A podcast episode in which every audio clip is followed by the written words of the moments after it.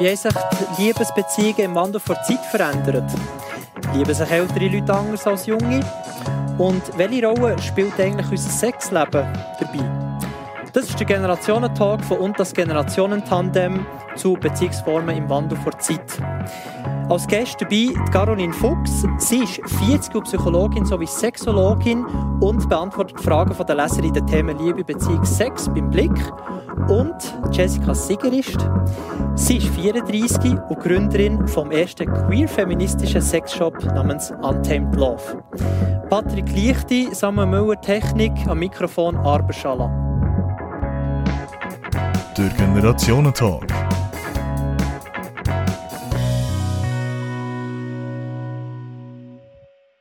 Ja, herzlich willkommen, liebe Zuschauerinnen und Zuschauer, zu dem Generationentalk. Schön schaut ihr rein.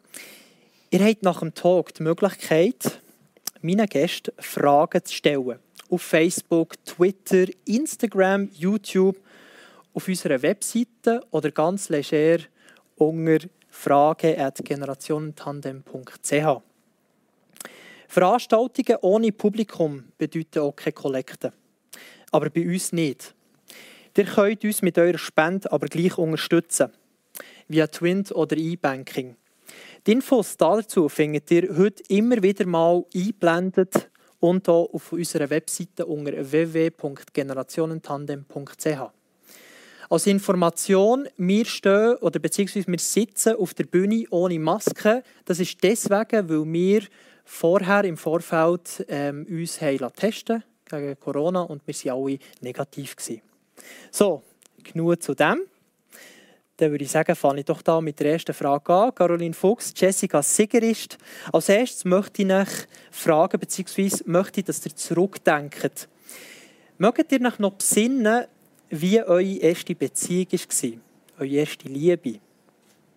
Was habt ihr da so für Erinnerungen? Jessica Sigerist? ähm, ja, schöne Erinnerungen. Das ist, kann ich mich schon noch erinnern, ja, als ich zum ersten Mal verliebt war und dann auch mit jemandem zusammengekommen bin. Ja, wann war das? Und das war so, ja, so Teenager-Zeit. Mhm. Ja, ich weiß jetzt gar nicht genau, in welchem Alter. Ja, und ich kann mich auch noch erinnern, ganz viele Vorstellungen darüber, was das so bedeutet, ähm, wenn man zusammen ist. Und ja. Schönes Gefühl in diesem Fall, gell? Ja, voll. Hm. ist das bei dir auch so gewesen, Caroline Fuchs, die erste Beziehung, Teenagerzeit? Ja, also meine erste Beziehung dauert eigentlich immer noch an, aber lustigerweise nicht in der Beziehungsform, die sie gestartet hat. Also eigentlich mein, äh, mhm. mein erster Partner ist eigentlich heute immer noch mein bester Freund oder einer meiner engsten Freunde und Vertrauten. Und äh, in dem Sinne ist das kein Erinnern, sondern Aktualität und, äh, auch ein Zeichen von unserem Thema heute, irgendwie, dass sich dass sich Verbindungen und Beziehungen vielseitig zeigen und verändern und, und dass man die Spielregeln auch selber macht. Also mhm. wir gehören zu denen, die sich immer noch sehr nahe sind und ich schätze das extrem. Das ist gut, hast du das angesprochen mit den Beziehungsformen und dass wir noch ein bisschen in der Vergangenheit sind. Ich denke, wir könnten gerade auch dort bleiben. Also wir gehen gerade einen Schritt, äh, Schritt weiter zurück. Die Vergangenheit, also zum Beispiel zu den Zeiten von euren Eltern, sprich 60er, 70er, 80er Jahre. Was mich natürlich jetzt würde wundern, jetzt Caroline Fuchs, so als nächste Frage, wie haben sich die Beziehungen dann zumal, eben 60er, 70er, 80er Jahre, so abgespielt? Ist das alles nur stark gewesen? Also Mann, Frau und nachher einfach die Ehe und das war es gewesen? Also ich denke, da muss man immer sehr aufpassen, von welchen Beziehungen redet man, also von wo redet man geografisch gesehen. Mhm. Ich finde jetzt auch 60er, 70er und 80er dürfen wir auf keinen Fall in den Topf werfen. Also da hat es unglaubliche äh, gesellschaftliche, kulturelle Wandel gegeben. Da kann Jessica sicher dann auch noch, auch noch mehr dazu sagen. Ähm, ich denke, aber es ist schwierig, das jetzt nicht alles in einen Topf zu werfen. Aber ich denke, es hat schon auch stärkere Normen noch gegeben, einfach so im Mittel. Also mich dunkt jetzt, wenn wir jetzt schauen, in der Schweiz, so, was hat so der Durchschnitt gemacht, das war wie noch klarer. Gewesen. Also man hat vielleicht schneller geheiratet, man hat schneller Kinder gehabt, äh, das Familienmodell oder das Lebensmodell war enger entworfen gewesen, so in dem Zeitspektrum, wo, wo, du das wo du jetzt angesprochen hast. Also ich denke, ähm, aber ich habe lustigerweise gerade äh, gestern mit meinem Vater über das Thema offene Beziehungen geredet. Er ist, jetzt muss ich rechnen, äh, 70. Ähm, und er hat gesagt, ja, weißt, eben vor, vor wenigen Jahren wäre das noch gar keine Option gewesen. Und, und jetzt oder eure Generation, oder ich kann sich für so ein Modell entscheiden und, und jetzt einfach mal auf seine Sicht, oder, wo, wo glaube ich schon auch auch repräsentativ ist für viele andere Leute, mhm. ist das früher einfach, das hat es nicht gegeben, das war verboten, gewesen, das war unerhört, gewesen, das war nicht eine Wahlmöglichkeit. Gewesen, um jetzt einfach da mal so ein Beispiel zu machen. Aber es haben, äh, ähm, Paar haben immer experimentiert. Mhm. Ähm, jetzt reden wir auch mal einfach, oder ich habe jetzt mehr den Fokus auf dem heteronormativen Modell gehabt. Ähm, da gibt es ja noch ganze äh, äh, Subkulturen, Arten zu lieben, Arten Liebesbeziehungen, Sexbeziehungen zu haben, die es auch nicht hätte dürfen geben äh, lang. Also, ich denke, man muss immer ein schauen, auf was leitet man den Fokus. Mhm. Wir haben es gerade gehört eben von Caroline Fuchs, Jessica Seger ist, eben, die Beziehungsmodelle waren auch schon dann anders. Mhm. Kannst du uns da noch ein bisschen mehr dazu erzählen? Ja, genau. Also ich kann mich dem eigentlich anschließen, aber ich denke, es ist wichtig zu sehen, dass es auch ähm, schon in den 60er, 70er oder 80er Jahren oder wenn auch immer, eigentlich auch schon immer auch alternative Beziehungsformen gegeben hat. Also in den 60er Jahren zum Beispiel ist ja gerade auch so die Zeit der Hippies gewesen, wo der Begriff der freien Liebe geprägt worden ist, wo ich denke, sehr, sehr viel ähm, passiert ist, wo auch wo in dem Sinne eine Subkultur war, die aber auch einen grossen Einfluss auf, auf die Mainstream-Kultur hat. Und dann gibt es auch immer so wie so historische wichtige Punkte, wie zum Beispiel die Einführung der Anti-Baby-Pille, ähm, hat dann wirklich auch einen grossen Effekt gehabt, dass halt auch äh, Sexualität möglich ist, ohne eben Angst zum Beispiel von einer ungewollten Schwangerschaft. Und das hast du eben vor er schon angesprochen, queere Leute, also schwule oder lesbische oder bisexuelle Menschen, haben auch schon immer Wege gefunden, ihre Liebe und ihre Sexualität zu leben. Ähm, zum Teil versteckte, zum Teil auch als, als sichtbare Aktivistinnen und Aktivisten, die eben auch dafür gekämpft haben, dass sich eben Gesetze zum Beispiel ändern. Ähm, aber das ist sicher auch ganz klar so, dass ähm, eben vor einigen Jahrzehnten so Sachen auch noch viel schwieriger gewesen sind, weil wirklich eben Homosexualität zum Beispiel illegal war, ähm, weil äh, zum Beispiel in einer heterosexuellen Ehe Frauen sich nicht haben scheiden lassen und all diese Veränderungen ähm, machen es heutzutage einfacher, vielfältiger über Beziehungen zu leben. Aber eben so Sachen wie zum Beispiel die Ehe für alle, wo wir jetzt immer noch darüber diskutieren sind, zeigen auch, dass es noch nicht ähm, ja, dass es die Unterschiede, die unterschiedlichen Gewichtungen von welche Beziehungen angebracht oder nicht angebracht sind, immer noch gibt in den Köpfen von ganz vielen Menschen. Also ich höre ja dort raus, dass ja dann zumal ja so mehr noch so war, dass man viel noch hat reingeredet Kannst du das auch so sehen? Also wer hat wem drin Beziehungsweise, dass zum Beispiel die Eltern, also das wäre noch interessant, auch dich zu fragen, Caroline Fuchs, äh, wenn du sagst, du hast mit deinem Vater geredet, oder? Also hat er zum Beispiel auch erzählt, wie fest dass zum Beispiel die Familie reingeredet hat in den Beziehungen, oder? Wenn man gesagt hat, okay, als Mann, mir gefällt jetzt die Frau oder so, ähm, wie fest das die Familie, also beziehungsweise eben die Eltern also das ist jetzt in unserem Gespräch nicht so das Thema gewesen. und ich glaube, mein Vater hat mir eigentlich noch selten irgendetwas im reingeredet und wenn, dann mhm. konstruktiv. Also ich bin da sehr ähm, gesegnet.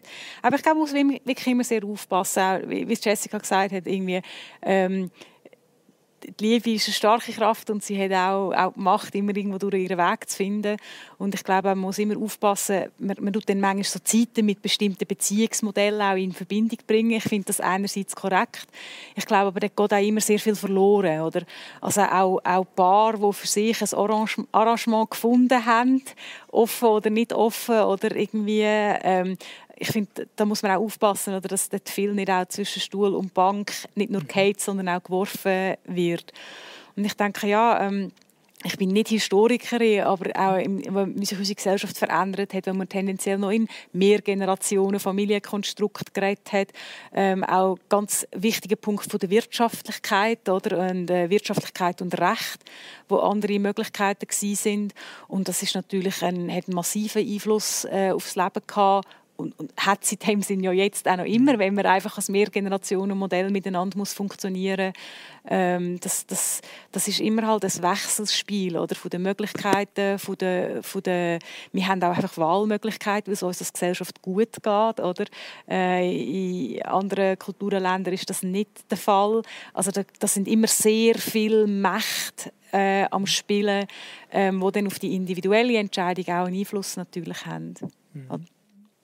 Ähm, also was ich gerne möchte anmerken, eben das heißt die Beziehungsformen im Wandel und wenn wir da über den historischen Kontext reden, ähm, ich mache die Erfahrung recht oft, wenn wir so darüber reden, ja, wie verändern sich Beziehungen, ähm, geht man so ein bisschen davon aus, ja, früher da hat es einfach so die monogame Ehe gegeben und so die Kleinfamilie und jetzt haben wir eine gesellschaftliche Öffnung und es gibt viel, viel mehr Möglichkeiten. Und du hast jetzt auch bei deiner Frage so bei den 60er, 70er, 80er Jahren angesetzt. Aber ich finde es auch noch wichtig zu sehen, dass also, die Menschheitsgeschichte ist ja noch viel länger.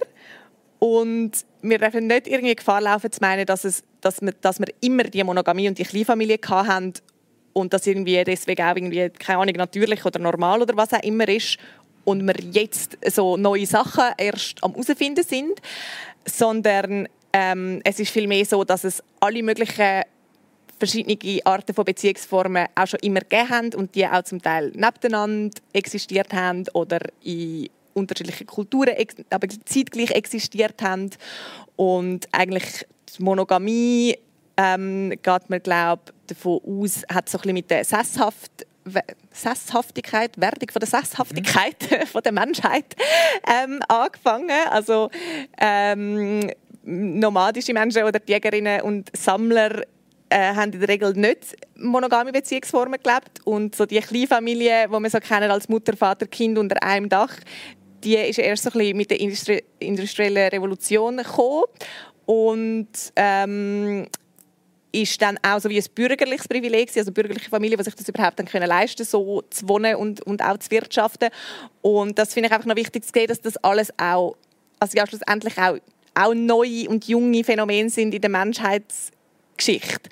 Und dass eben alternative Beziehungsformen nicht einfach so etwas ähm, irgendwie Neues und Aufregendes und Trendiges ist, sondern auch zum Teil Sachen, die schon, die schon immer existiert haben und die schon immer auch gelebt worden sind von Menschen.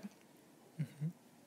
Ja, ich finde auch der Punkt so, früher ist monogam, früher ist konservativ, früher ist das, ja, was heißt früher? Viel früher und ich meine, der Mensch ist so viel älter, als das, das überhaupt irgendwie dokumentiert worden ist, oder?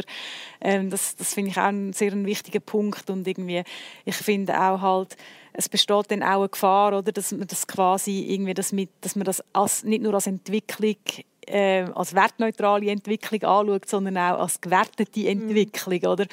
Und das ist ähm, wir werden sicher noch über das reden, aber ich finde, das ist etwas, was ich zum Teil manchmal schwierig finde. Im Moment wird so wie die polyamore Beziehung oder die offene Beziehung, da gibt es ja verschiedene Konstellationen und Spielformen, wird sowieso als große Entdeckung und der Wurf und Weiterentwicklung und, und, und, so verkauft oder irgendwie so State of the Art liebt und lebt man jetzt so. Aber es sind einfach verschiedene Modelle und am Ende des Tages geht es für mich um, äh, um äh, Glück und auf dem Wohlbefinden. Und das hat sehr viel mit Passung zu tun oder? Und, und mit, mit, dem, mit sich selber kennen und, und sich als Paar abstimmen. Und ich finde immer ähm, es passiert meiner Erfahrung nach sehr schnell dass man in, in, in Wertungen hineinkommt mhm. und auch ja also ich meine du hast gesagt, ja, mit, mit Privilegien oder mit Altersstrukturen. Ich meine, früher Menschen haben einfach andere Leben geführt. Die Wahrscheinlichkeit, dass Frau im Kindbett gestorben ist, oder das ist einfach gigantisch viel höher gewesen, oder man ist weniger alt gewesen, man hat andere Konstrukte gehabt. Also darum, darum sage ich, äh, es ist ein extrem bewegter Teil von der Menschheitsgeschichte, der auch immer sehr unterschiedlich dargestellt und verkauft worden ist. Oder äh, wenn man schon von Wertungssystemen redet, und ich finde, das macht es macht es extrem spannend. Und eben, jetzt, äh, eben ich erlebe, ich weiß nicht, wie du das siehst, aber ich, äh, die Idee, dass das jetzt ein neues Beziehungsmodell ist, das ist Quatsch. Das hat in mhm. verschiedenen Formen in kürzerer oder sehr viel längerer Zeit und allem dazwischen immer mhm. wieder gegeben. Also, und dann ist auch noch die Frage, ja, welche, welche Gesellschaft, welche Kultur nimmt man als Referenzsystem? Also, mhm. äh, wir haben da manchmal, finde ich, wenn man, wenn man darüber redet, sehr, sehr, oder ich treffe dann auf Menschen mit sehr linearen Vorstellungen, was das, was das angeht. Und das ist definitiv nicht so. Mhm. Mhm. Das ist aber auch gut, hast du diese Sachen angesprochen, wegen der Linearität. Wir versuchen doch noch ein bisschen, in Anführungszeichen, linear weiterzugehen, zum Beispiel eben den Gumm zu machen zur Gegenwart.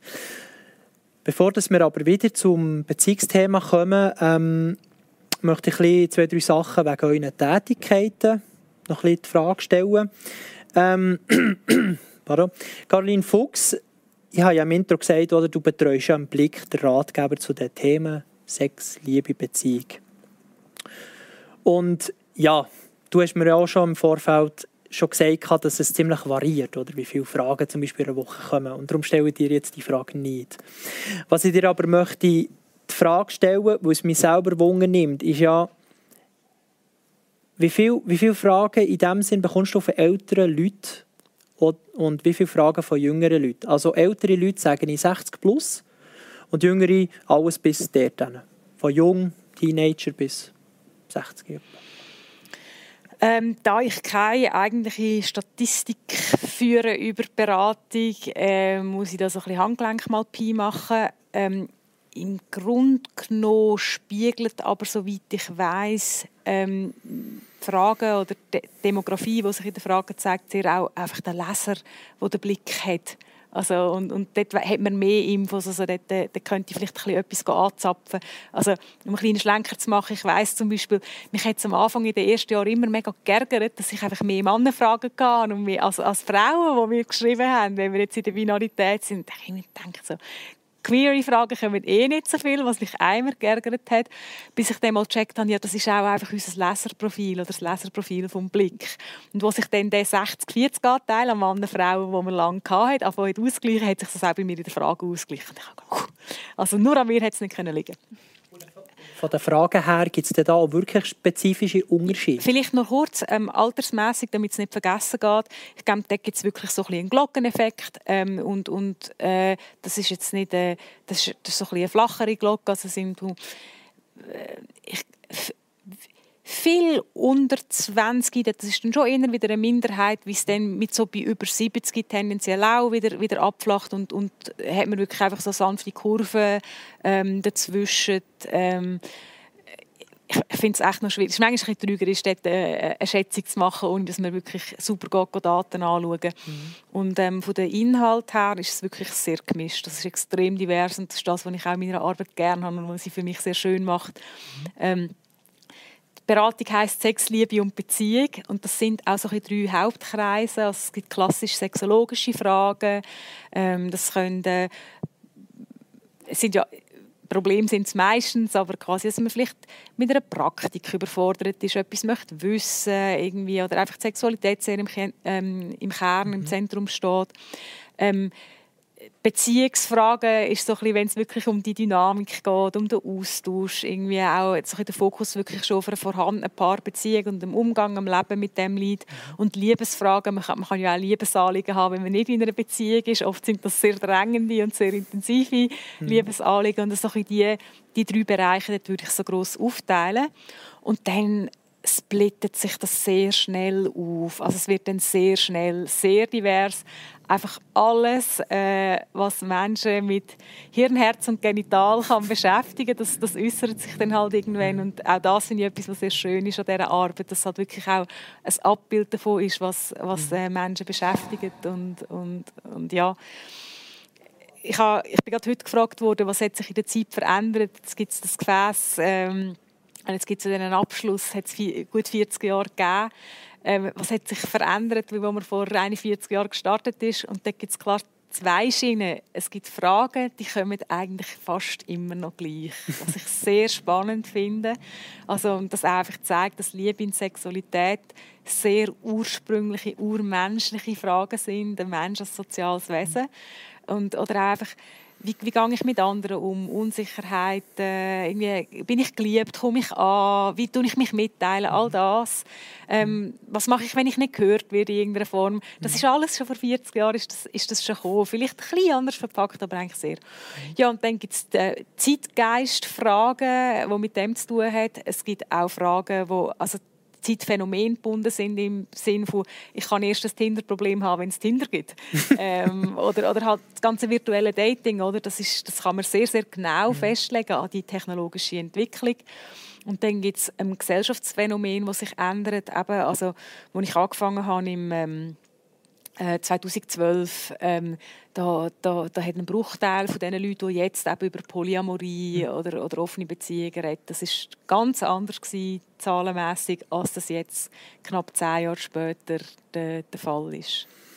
Genau, du hast es, weil ich noch ein bisschen zurückkomme, du hast es ja auch schon angesprochen, es gibt ja viele Fragen aus sexologischer Sicht. Ich habe ja erzählt, dass du Sexologin bist. Ähm, was mich grundsätzlich wundernimmt, oder nebst dem, dass du ja Sexologin bist, bist du auch Journalistin, Autorin, du hast mehrere Bücher über gewisse Themen geschrieben. Jetzt ganz frech gesagt. Sollen die Leser bei Blick, wenn sie dir würden schreiben, nicht gescheiter ein Buch von dir lesen und das dort anschauen und konsultieren? Ich denke, das ist halt auch genau der Reiz, wo das Gefäß für mich ausgemacht hat, dass ich eine persönliche Anlaufstelle habe. Also dass ich halt mit meinem Anliegen irgendwo einen Raum bekommen habe, ich glaube, es hat Leute gegeben, wo das wichtig war, dass das publiziert wurde, also die aus dem etwas gezogen haben. Aber ich glaube, bei den meisten Leuten war das nicht das Hauptding, sondern einfach, viele Leute haben auch damit an, haben angefangen, ich, ich habe nie gedacht, dass ich da schreibe oder, oder, oder äh, also viel Scham und, und Überwindung. Ähm, aber am Ende des Tages ähm, es lässt sich nicht alles googlen. Und ich meine, was, was machen wir, wenn, wenn, wenn, wenn, wir, wenn, wenn das Herz klemmt? Oder? Wir, wir suchen Kontakt, nicht alle, aber für viele ist das sehr ein guter Weg, mit jemandem darüber reden, erzählen dürfen. Und, und das habe ich sehr geschätzt, weil es eine Anlaufstelle für Leute, die viele Leute können und wollen nicht oder haben das Netzwerk nicht, wo sie mit jemandem reden können. Mhm. Ähm, ich, ich finde auch zum Beispiel Beziehungsprobleme, sage ich den Leuten immer, ich finde es schade, dass in unserer Gesellschaft das Tabu ist, an eine Fachperson zu gehen. Weil wenn man sich an einen Freundeskreis oder, oder, oder die Familie wendet, oder, die kennen ja dann die andere Person auch. Nicht nur, dass ich es manchmal nicht immer ganz so fachlich begeistert bin, was Leute, die einem lieben, raten, ähm, aus ihrer Liebe zu einem raus. Ähm, vom fachlichen Aspekt abgesehen, die, die kennen dann die andere Person und die müssen dieser Person auch in die mhm. Augen schauen und, und haben, haben eine Geschichte mit, mit dem. Und wenn das Problem irgendwann vorbeigeht, oder, dann ist das, das kann man ja nicht mehr zurückholen. Mhm. Und das finde ich sehr schön, dass, dass, dass das Beratungsangebot da war. Es ist nicht ganz das Einzige, aber es ist doch etwas mhm. sehr Schönes und etwas sehr Besonderes für, für mich. Oder? Und, und eben die, die, die Mentalität, man kann alles im Netz nachlesen, ja, irgendwo durch schon, aber, aber die Expertenhaltung, die Einordnung, die mhm. Positionierung, äh, das, das finde ich etwas sehr Kostbares. Stichwort ähm, andere Leute. Was mir natürlich auch immer wieder so in den Sinn kommt, ist ja, ich höre manchmal von älteren Leuten so der Vorwurf, ja, die Jungen, die haben doch heutzutage immer wie früher Sex. Wie siehst du das, Caroline Fuchs? Ja, statistisch gesehen ähm, spannend äh, der Zeitpunkt vom ersten Mal ist eigentlich seit ganz, ganz, ganz vielen Jahren unverändert auf ungefähr 16 Jahre. Also das ist wirklich sehr stabil. Ähm, was man sieht, dass es sich ein bisschen mehr streut. Also man hat heute mehr Leute, als auch schon mehr Personen, die früher Sex haben, zum Teil auch deutlich früher Sex. Es hat aber auch ganz viele Menschen, die sehr viel später Sex haben. Also, also es gibt, gibt die Streuung, es gibt die, die Abflachung. Das Mittel bleibt, wie gesagt, etwa gleich bis 16. Ähm, aber es ist, äh, das, das, die Jugend versext sei oder, oder, oder pornifiziert oder was da immer alles kommt. Ähm, ich erlebe das überhaupt nicht so. Also weder was Zeitpunkt angeht, noch dass es irgendwie fehlende Umsicht wäre. Also ich erlebe junge Menschen, wo ich Beratungskontakt habe, sehr umsichtig, sehr bemüht. Sie wollen, Konsent ist ihnen unglaublich wichtig. Ähm, sie, sie sind auch auf der Suche nach Informationen, nach guten Informationen und das ist, wie ich meiner Ansicht nach nicht einfach, weil ich dort irgendwie, ich mache ja keine nicht grosse Beratung mit Kindern und Jugendlichen, aber ich finde, dort haben wir als Gesellschaft viel zu verlieren, mhm. wenn wir dort nicht gute Informationen bieten, dann überlassen wir es der Pornografie und dann lernen äh, junge Menschen, oder ja, was sie lernen es eben, aber sie nehmen das als, als Skript, als Vorbild, als Ablauf und ich finde, das können wir uns eigentlich als Gesellschaft schlicht nicht mhm. erlauben. Du hast ja gesagt, ähm, pardon, ja, ich möchte da noch schnell noch eine kleine äh, Lanze brechen für die Pornografie, ähm, wo meiner Ansicht nach nämlich äh, viel besser ist als ihr Ruf, der ihr meistens so vorauseilt.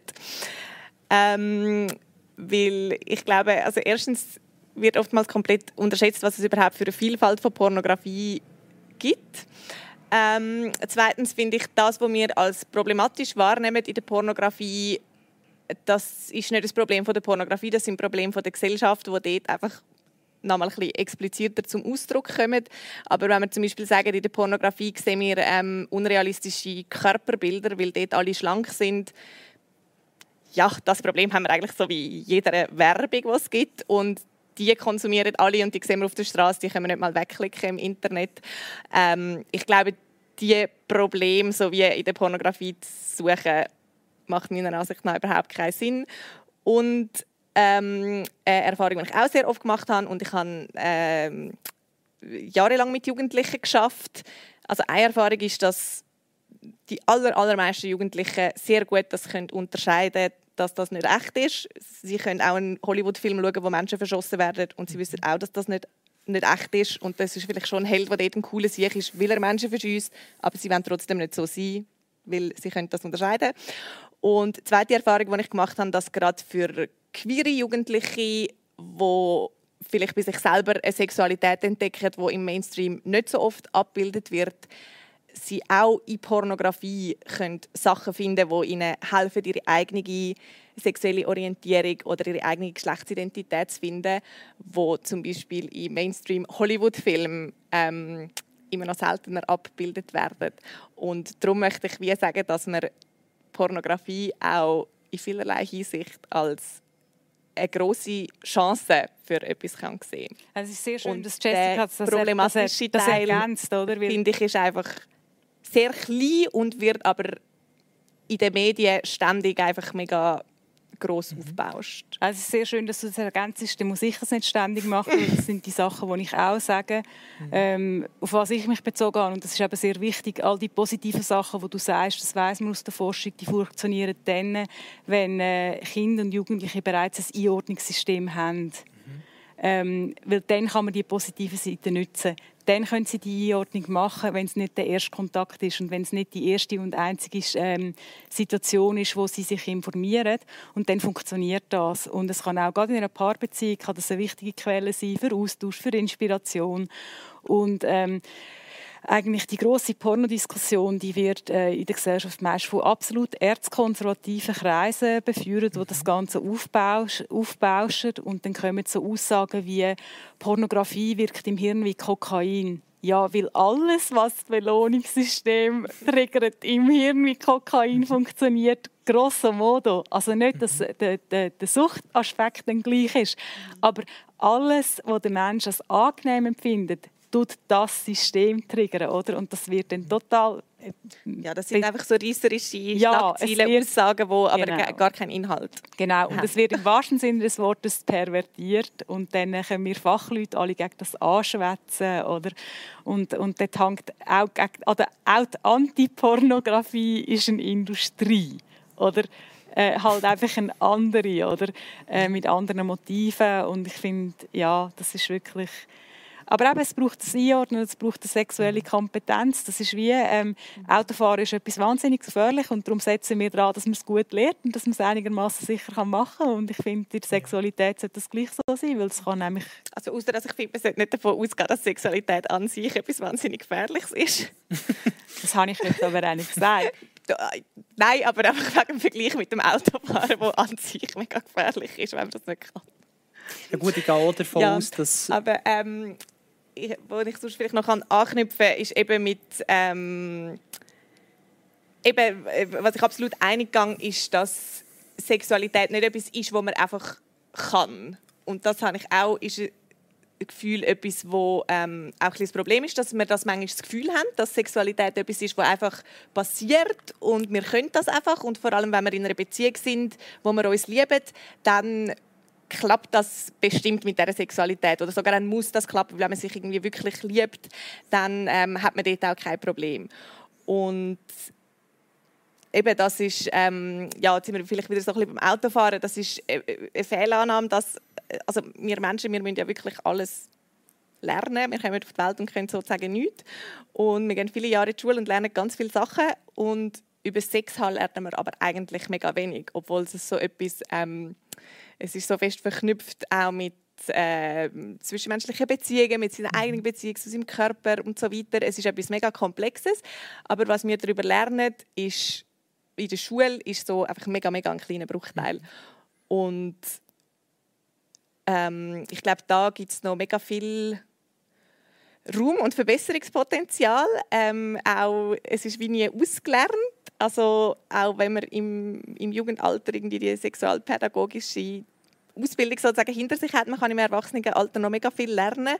Und äh, wo du gesagt hast, eben, dass das Bedürfnis der Leute, so die Beratungsangebote und wirklich jemand, der dann auch persönlich ähm, hinten dran steckt, die Erfahrung habe ich in meinem Job auch mega, mega fest gemacht. Mhm. Und eben, ich habe einen Sex-Shop. Wir machen auch viel Educational Content, also wir machen Erklärvideos oder ähm, äh, ja, erklären auch, auch Sachen, also vermitteln sozusagen auch Wissen über Sexualität, aber wir haben in dem Sinn nicht ein Beratungsangebot, wo, also wie jetzt du beim Blick, ähm, wo man uns kann Fragen einschicken und wir beantworten die. Und trotzdem erreichen mich so wahnsinnig viele Fragen von Leuten. Also so wie das, das Bedürfnis ist mega fest da. Und im Gegensatz zu dir ist es bei mir so, dass mich hauptsächlich Fragen von Frauen erreichen und auch ähm, vor allem von sehr vielen queeren Frauen. Und das zeigt mir auf, dass glaube ich vor allem dort auch das Bedürfnis ist, weil das Angebot so spezifisch ähm, nicht oder noch nicht vorhanden war. Und ja. weil ich natürlich selber auch eine queere Frau bin, so wie auch meine beiden Mitarbeiterinnen sind auch queere Frauen, mir das natürlich auch äh, Identifikationsfläche anbietet und die Menschen auch das Gefühl haben, ähm, sie können mit diesen Fragen zu uns kommen. Wir haben auch sehr viele Fragen zum Thema so Geschlechtsidentität, also trans- oder nicht-binäre Menschen. Und ähm, ja, ich glaube, das ist auch, das ist auch ein Zeichen. Oder ja, eben, ich wäre jetzt glaube mit meiner Frage auch nie zum Blick gegangen. Oder ähm, eben mit so queer Fragen, das ist auch eine Frage von ja, quasi, wie man auftritt und was man vermittelt. Und ich glaube, bei Untamed Love ist das halt etwas, wo wir sehr viel Wert darauf legen und wo die Leute auch immer wieder uns schreiben, dass sie sich, wie sichtbar sie sich fühlen, durch das nur schon, wie wir darüber reden und wie wir über ähm, Geschlechtsidentität reden, wie wir gendern, was wir für Wertungen machen über Sexualität, welche Haltungen das wir haben.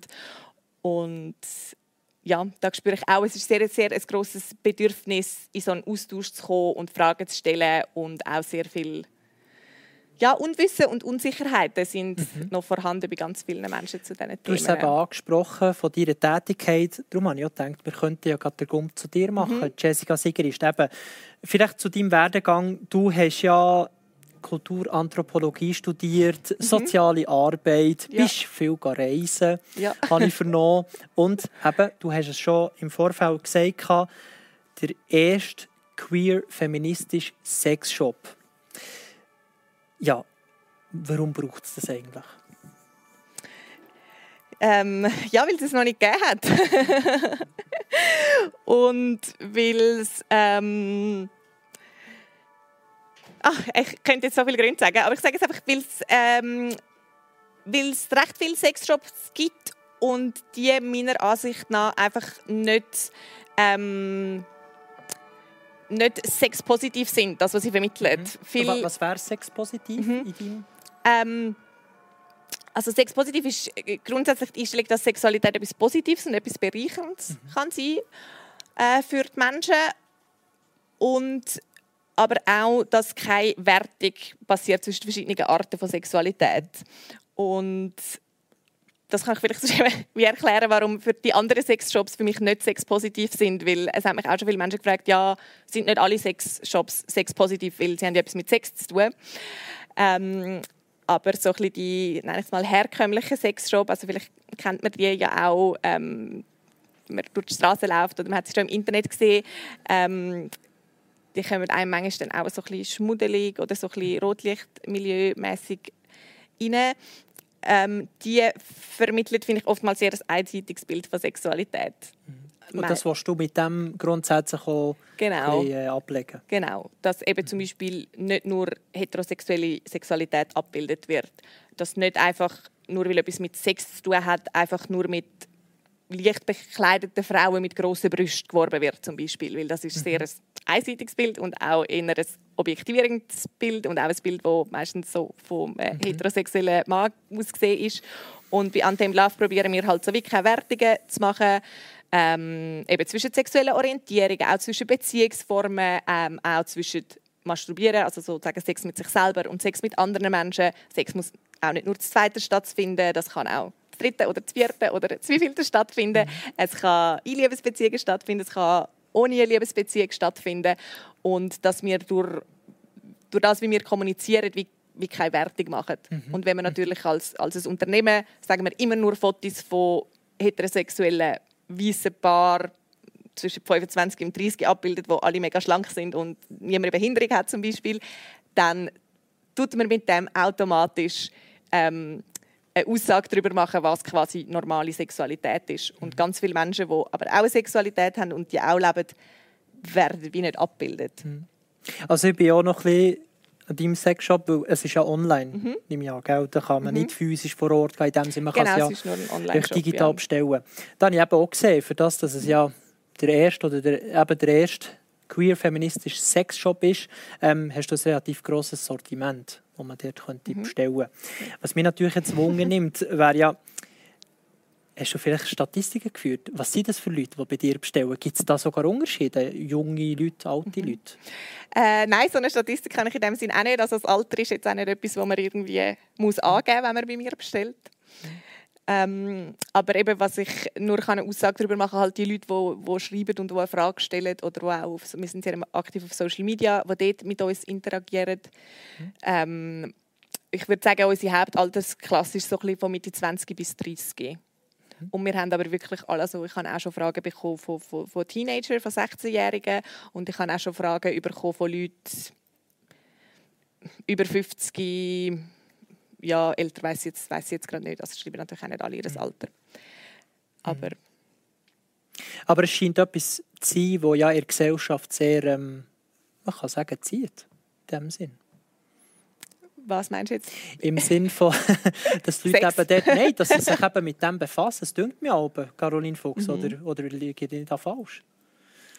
Mit was? Jetzt Also im eben? Sinn von, im Sinn von dass, dass das zieht, im Sinn von, dass man miteinander zum Beispiel mehr, mehr reflektiert.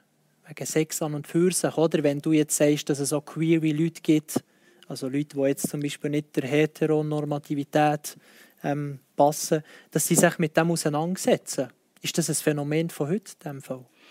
Ja, ich denke, das ist auch sehr verschieden. Also ich finde, das ist auch, was du gesagt hast, ja, du hast auch einfach ein- eine Lücke gesehen für dein Geschäft, oder? Und du hast gesagt, hey, da sind Leute unterrepräsentiert, das ist eine Art von Sexualität, die ich unterrepräsentiert fühle, oder? Das ist ja ein äh, Gesichtspunkt. Ich glaube, Sexualität ist ein, Urlebensthema und ein Urmenschheitsthema. Um, äh, ohne zu philosophisch zu werden, ich finde, es ist ein Thema, wo, wo, wo Leben und Tod, äh, Werden und Sterben in sich vereint. Irgendwie, ich finde, man kann, man kann unglaublich viel ähm, über Sexualität, über sich selber und mit anderen erfahren. Also ich finde äh, wirklich sehr, sehr toll. Ähm, dann gibt es die Facette von instrumentalisierter Sexualität. Ich glaube, die meisten haben schon mal den Spruch Sex sells gehört. Also ähm, wenn Sexualität in der Werbung äh, instrumentalisiert wird, in den Medien, dann gibt es diese Facetten. Und also ich, ich denke, da gibt sehr viel. Darum habe ich nachher gefragt, oder, wa- was, was meinst du? Oder? Und dann je nach Schauplatz geht es um etwas anderes, je nach Intention geht es um etwas anderes. Äh, ich, ich finde auch, wenn man, wenn man so zwischen diesen Bereichen hin und her äh, hüpft, finde ich, muss man auch vorsichtig sein mit Wertungen oder? Irgendwie es lässt sich für das eine oder das andere bessere äh, PR, PR generieren. Aber also was ich bei mir kann sagen das sind ähm, in, in einem Medienhaus werden die Zahlen sehr genau erfasst und angeschaut. Irgendwie was, was klickt oder? Was funktioniert? Das ist eigentlich etwas was ich persönlich eher gruselig finde aber das ist jetzt nochmal Gottes Name so. Ähm, und das sind nach wie vor Themen wo, wo sehr interessieren Aber man überlegt sich heute natürlich auch anders, äh, wie möchte man das sagen, wie möchte man das besprechen irgendwie und, und versucht auch nach bei den Leuten zu bleiben. Es gibt da wirklich auch da wieder sehr verschiedene Blickwinkel. Das ist auf jeden Fall nicht ein unwichtiger Teil unserer Gesellschaft, würde ich behaupten. Weil, ähm, dann würde ich auch sagen, dann gehen wir doch gerade ins Gesellschaftliche rein, eben Beziehungsformen im Wandel vor Zeit. Wir haben ja auch schon gehört, es gibt ja verschiedene Beziehungsformen. Es ist jetzt nicht so, dass es äh, einfach immer wieder die starre Monogamie hat. Oder eben, es ist schon gefallen, polyamore Beziehungsformen, offene Beziehungsformen. Aber was habt ihr das Gefühl? Wo meint ihr, ähm, ist immer noch die vorherrschende Beziehungsform heutzutage? Also ich denke, was am meisten gelebt wird, ist die sogenannte serielle Monogamie, also die Abfolge quasi von mehreren monogamen Beziehungen hintereinander, mhm. wo jede an sich eben eine sexuell exklusive Zweierbeziehung ist, aber, aber man hat nicht einfach eine, die dann so bis der Tod dich scheidet ähm, bleibt. Habt ihr auch das Gefühl, also Caroline, Glaubst du das auch, du? dass das die häufigste ja, ich ist? Oder? Auch, ich finde immer so ein bisschen, äh, äh, das ist jetzt aber etwas ganz Persönliches, ja. ich frage mich immer, was ist denn serielle Monogamie? Ich meine, also weißt du, im Sinne von, ja, man kann, also man, man führt, Ach, aber die meisten, ja, aber, also, ich, aber ich muss selber, ich habe das alle auch so gebraucht, irgendwann habe ich gefragt, irgendwie, weil irgendwie, es wird, es wird manchmal fast ein bisschen irgendwie abstrakter dann plötzlich, mhm. aber ich würde das auch sagen, ich glaube auch, wenn ich, wenn ich jetzt so aus meinem Beratungsalltag schauen, was sind die Bedürfnisse, die die Leute mitteilen, an was, an was scheitern sie, wo bleiben sie hängen. Ich denke, ähm, für die große Mehrheit der Menschen, die haben die Vision von der glücklichen monogamen Beziehung. Bei vielen gibt es dann so ein bisschen Klammern, wenn sie checken, oh, heisst das, dass ich jetzt nur noch mit dem einen Menschen Sex habe bis den Rest von meinem Leben und dann gibt es dann mehr oder weniger schlawinerige Typen, oder, die dann das, wo dann das freier oder weniger frei handhaben. Also eben, auch da muss man schauen. Aber ich glaube so, der, der Traum, dass man sich selber gegenseitig genügt, irgendwie das Geborgensein in dem Zweiersystem, mhm. ähm, das, ist, das ist auch gerade wenn man so noch ein bisschen in dieser Traumphase bleibt, für viele Leute etwas sehr Wichtiges. Und da gibt es auch viele Leute, die das wirklich auch als ganz ganz wichtige Bedingung anfügen, so stark, dass es mir manchmal fast ein bisschen weh macht, weil dann in diesen Paar ähm, gewisse gewisse Gespräche abgeklemmt werden oder Bedürfnisse schon abgeklemmt werden. Also, dass, es, dass, es wie, dass man nicht sagen darf, hey, ich habe einmal jemand anderen gesehen, der mir gefallen hat. Das heisst ja nicht, dass man mit dieser Person dann ins Bett hüpft, mhm. wenn, man, wenn man ein anderes ähm, Modell und andere Spielregeln definiert hat.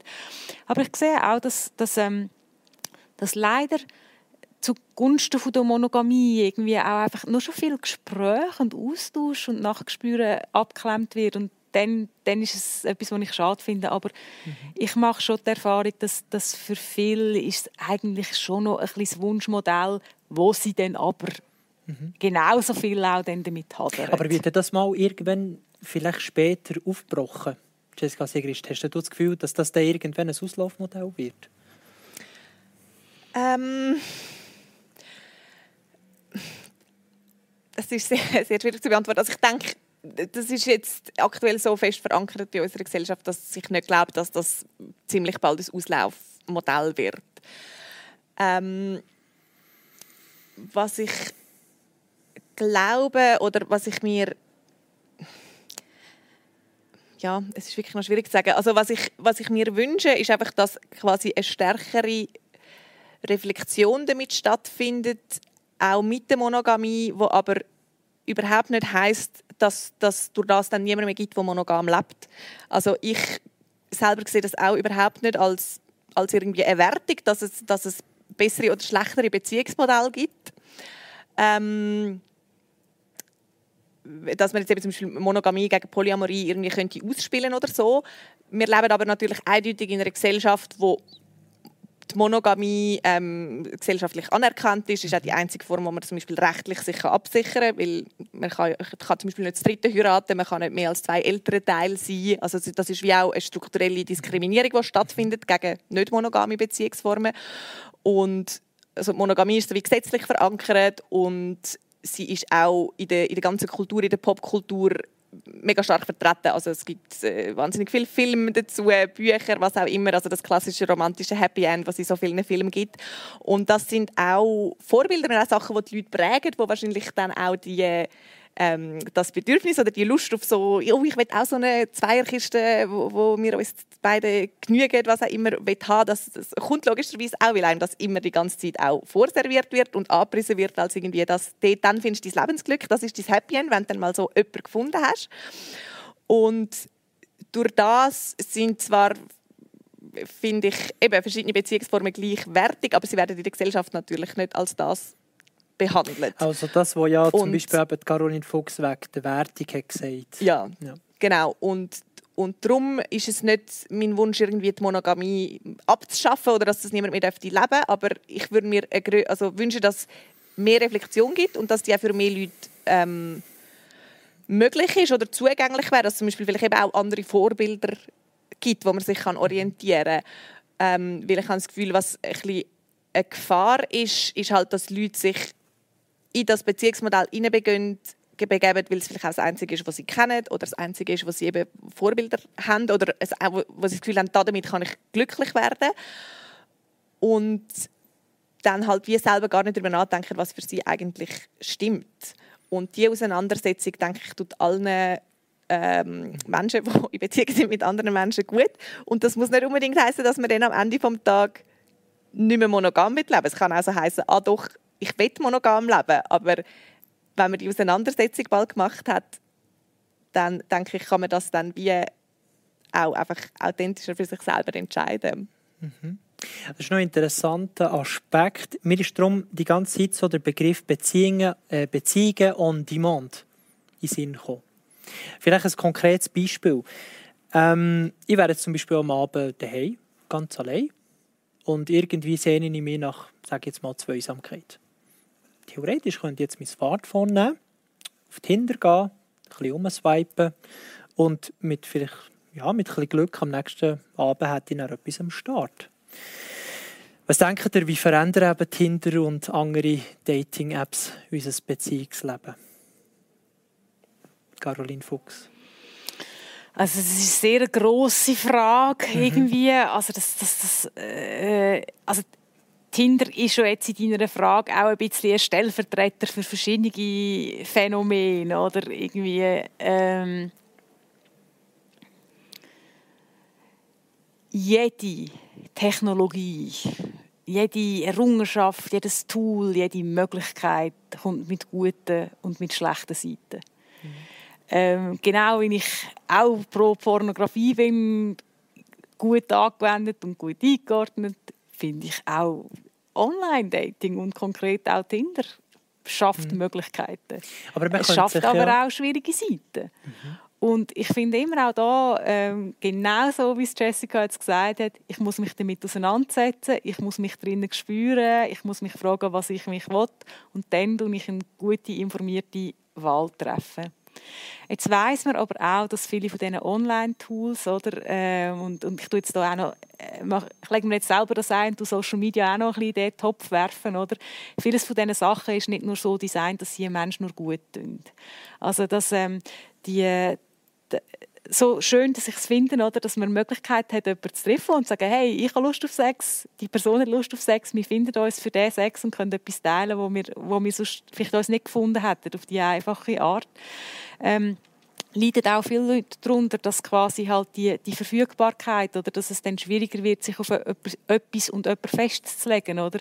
Weil, weil es einen Druck gibt quasi. Ähm, aber das ist nicht ein Tinder-Phänomen, sondern halt generell Online-Dating, dass ich immer das Gefühl habe, ja, mhm. ähm, es, äh, es gibt vielleicht noch jemand besser oder der Richtige, oder, was es nicht gibt. Mhm.